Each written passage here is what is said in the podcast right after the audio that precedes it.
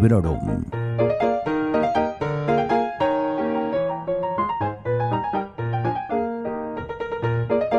Hola, soy Vanessa y esto es Librorum, el podcast en el que os hablo de mis lecturas recientes, en especial cuando me han gustado y siempre sin spoilers. En esta ocasión os voy a hablar de una novela que no me extrañaría que la mayoría de vosotros hayáis leído ya, porque es una novela de esas que parece que ha leído todo el mundo y que es fácil de encontrar en las bibliotecas personales de muchos amigos, conocidos o familiares. La sombra del viento de Carlos Ruiz Zafón es un bestseller indiscutible que además se ha traducido a mogollón de idiomas diferentes. La edición que me prestaron es la típica edición de la editorial Planeta en tapa dura, que todas tenéis en mente, de 576 páginas. La que yo he leído es concretamente la quincuagésima edición, la número 50, y la primera de ellas se publicó en 2001. Y me da bastante pena haber tardado casi 20 años en leerla. No solo porque esta novela, es divina, sino porque hubiese sido bonito leerla mientras su autor aún seguía con vida. Eh, hubiese estado muy bien poder asistir a alguna presentación, charla, firma de libros, pero desgraciadamente Carlos Ruiz Zafón murió en verano de 2020. Aunque bueno, también si nos ponemos a pensar, hay que tener en cuenta que vivió en Estados Unidos durante largo tiempo y de hecho murió allí. ¿Y por qué no lo hice antes? ¿No? Si es un libro que está por todas partes desde 2001. Pues es muy fácil. Mm, creo que precisamente por eso. Porque caí en esa trampa de la que os he hablado en programas anteriores, creo. Esa manía un poco tonta de ese libro que está leyendo todo el mundo, ¿no? Ah, es eso, es una manía tonta, pero muchas veces el hecho de que un libro sea tan rematadamente popular me ha empujado a alejarme del ruido ensordecedor que genera. Creo que no soy la única.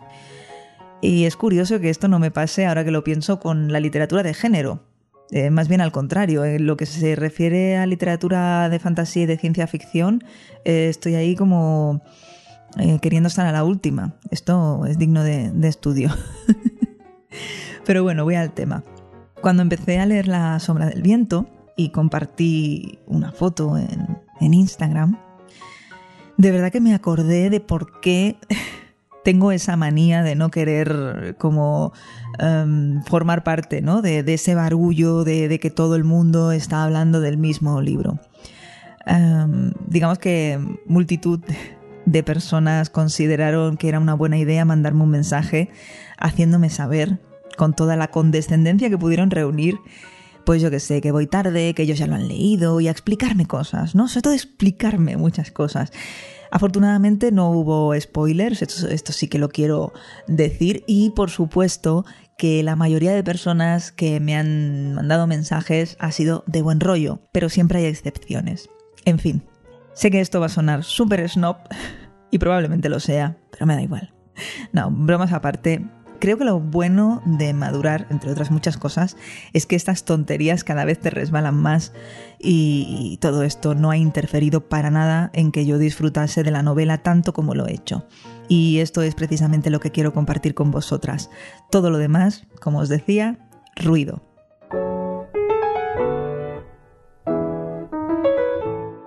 ¡Puf!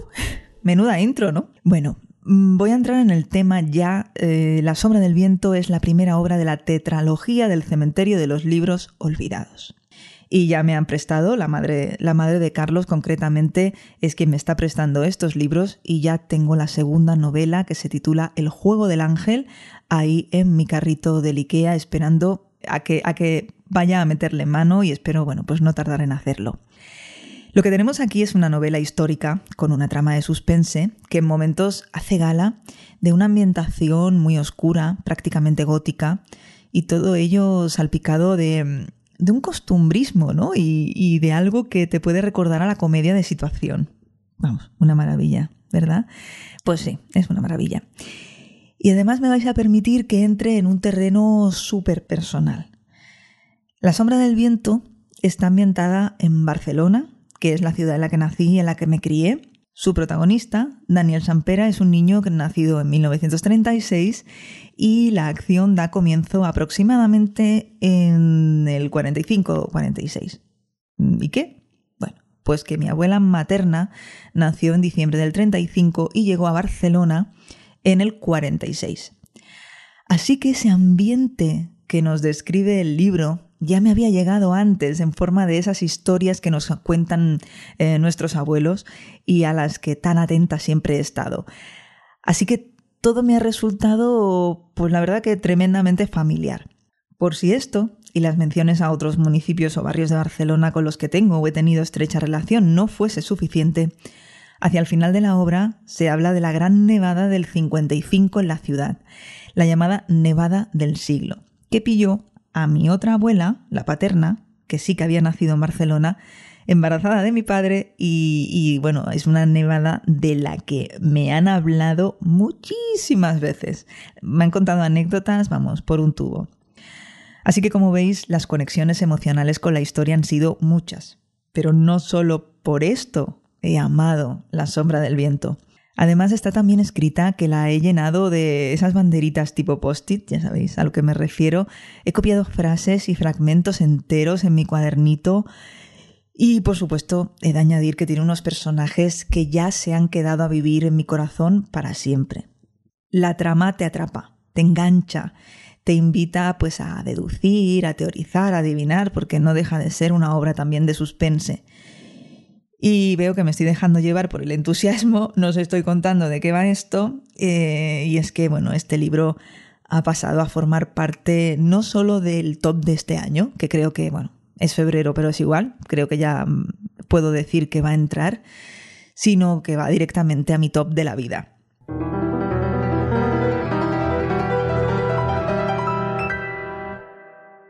En la Barcelona de posguerra, el señor Sampera lleva a su hijo Daniel al cementerio de los libros olvidados para que, siguiendo algo así como un ritual de iniciación, el niño escoja un libro cualquiera, un libro que ha de ser para él, que no puede regalar, que no puede vender. Y Daniel, que tiene aproximadamente 10 años, elige La sombra del viento, escrita por Julián Carax. Esta novela es eh, un libro que habla de libros, como veis, ¿no? Es un libro dentro del libro. La sombra del viento, su autor, las circunstancias en las que fue escrita y publicada, el hecho de que se haya convertido en algo así como un cotizado objeto de coleccionista, es de hecho el núcleo de la trama de misterio e intriga alrededor del cual se forma la historia. Además de esto, presenciamos el crecimiento del personaje de Daniel, los cambios que se producen en su relación con su padre y el trabajo de ambos en la librería de la familia el trato con sus amistades, tanto las nuevas como las antiguas, sus primeras relaciones románticas. También se nos narran hechos terribles, abusos de poder, eh, las torturas y la represión de los primeros años del franquismo en Barcelona. Una Barcelona que estaba recibiendo a personas que llegaban de toda España para deslomarse a trabajar, huyendo del hambre y, de la miseria, como de hecho hicieron mis abuelos o mis bisabuelos. Leemos sobre vecinos, amigos y, también desconocidos que se ayudan, se cuidan y se protegen en tiempos muy difíciles.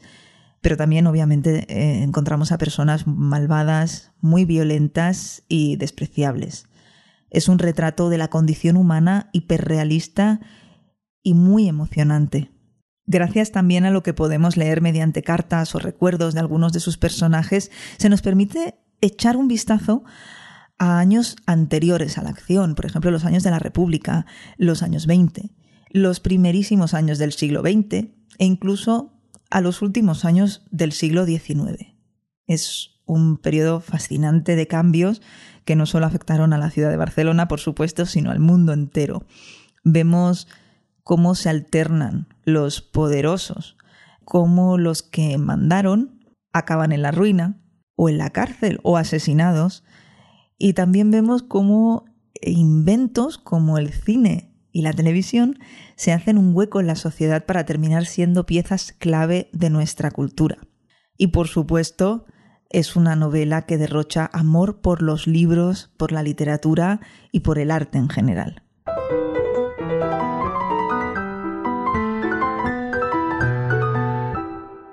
¿Y qué decir de la forma de escribir de este autor que por desgracia ya no podrá seguir haciéndolo? Pues la verdad es que no esperaba algo tan fino, tan versátil, eh, que en ocasiones puede ser poético, pero también hay fragmentos que están llenos de vulgarismos, ¿no? Ah, como decía, también los personajes que ha construido el autor son de esos que por reales y por complejos parecen que están vivos, ¿no? Que son personas de verdad a las que has conocido o a las que conoces. Sufres por ellos y con ellos. Y te alegras de sus alegrías, aunque hay momentos en esta obra en la que te parece que de alegrías poquitas, la verdad. Pero bueno, también se comprende que entre que la época ya era un tiempo triste, gris, muy duro y muy peligroso, y luego además que este Daniel se mete en unos fregados bastante importantes, pues bueno, de alegrías poquitas pero las hay, las hay. No es un completo drama, eh, hay momentos en los que sale el sol. Y hablando de salir el sol o la lluvia o tal, las descripciones de la ciudad eh, son bueno, espectaculares. Cómo se mueven los personajes por ella, ¿no? El ambiente, ya sea pues eso, debido al tiempo que hace, que si llueve, que si hace calor, la tensión que se respira en el ambiente. Bueno, son, como os digo, eh, unas ambientaciones, unas descripciones impresionantes. Eh, también las descripciones de los interiores, de las tiendas, de las casas, de los bares. Eh, son todas ellas súper detalladas, pero no cansinas. En ningún momento. es que en realidad no ha habido ni, ni un párrafo que recuerde que me resultase, que sobrase, que fuese pesado o cansino. En cuanto al entramado de, esa historia que afecta al libro dentro del libro, como, como he dicho antes, te va a empujar a, lanzar tus teorías. Yo, por ejemplo, estaba convencida de, algo que al final luego resultó que no, que no tenía nada que ver. Eh, pensaba que un personaje... A ver cómo digo esto. Pensaba que un personaje tenía la llave del misterio, que en él por lo poquito que sabíamos de él y la, gran presencia al mismo tiempo que tiene en la obra, se guardaban todas las respuestas. Mm, y no sé si es algo intencionado o que yo me hice una película.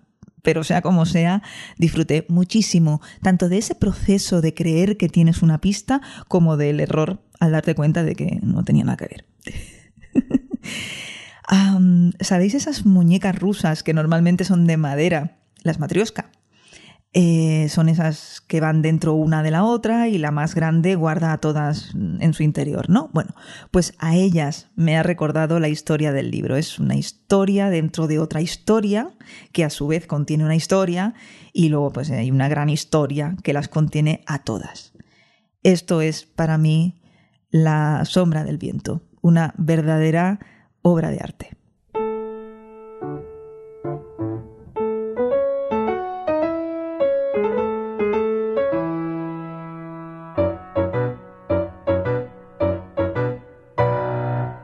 Bueno, parece ser que me ha gustado el libro, ¿no?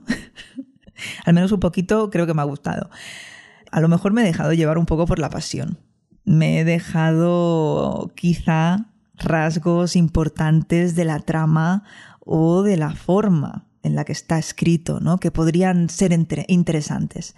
Pero también os digo que no os he querido meter mucha chicha de la trama ni de los personajes aquí, porque he disfrutado muchísimo sin saber nada. Y si hay alguien que lo vaya a leer por primera vez, me gustaría que lo disfrutase tanto como yo.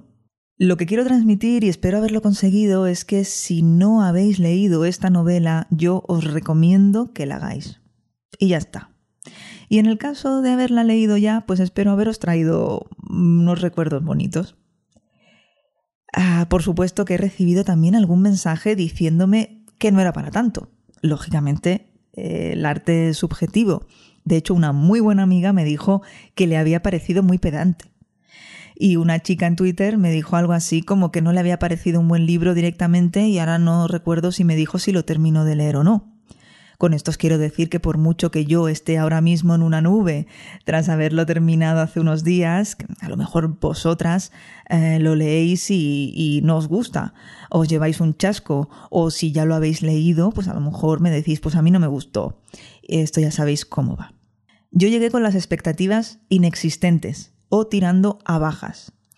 Y llegué porque, mm, como recordaréis si sois oyentes asiduos, leer a Ruiz Zafón forma parte de mis propósitos para 2021. Y por supuesto que voy a continuar con los libros que le siguen a este. Además estoy muy contenta para que veáis cómo son las cosas de ver que el siguiente tomo es más gordito que el primero. Este es el nivel.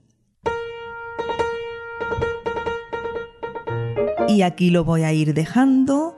Quiero daros las gracias, por supuesto, por estar ahí, por los mensajes, por las estrellas en Apple Podcast, por los me gustas, los retweets, tanto en Twitter como en Instagram. Eh, gracias, por ejemplo, a Dankar747 por su amabilísima reseña en el espacio antes conocido como iTunes. Saludos a las personas que me escuchan desde otros sitios lejanos, por ejemplo Perú o Islandia, que me consta que son bastantes y que no lo entiendo, la verdad. Me refiero a que no entiendo mucho lo de Islandia. Lo de Perú lo agradezco igual, de corazón, pero digamos que me sorprende menos. Pero lo de Islandia me dejó rota. Ah, muy contenta, eso sí.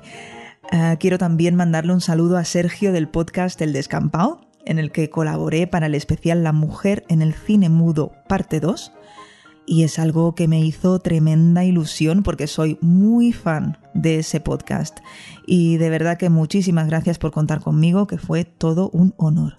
En fin, que me enrollo mucho, que gracias a todos y a todas, estéis donde estéis. Espero que hayáis disfrutado de este episodio en el que me he permitido hacer un poco la fan y en el que, jolín, pues me lo he pasado muy bien haciéndolo. Recordad que Librorum está en sons.red, pero también en ebooks, Spotify, Apple Podcasts y en el agregador de podcast que os resulte más cómodo. Hasta pronto y felices lecturas. Acabas de escuchar Librorum, un podcast alojado en Sons, red de podcasts. Encuentra mucha más información de este episodio en nuestra página web, sons.red barra Librorum y descubre muchos más podcasts en sons.red.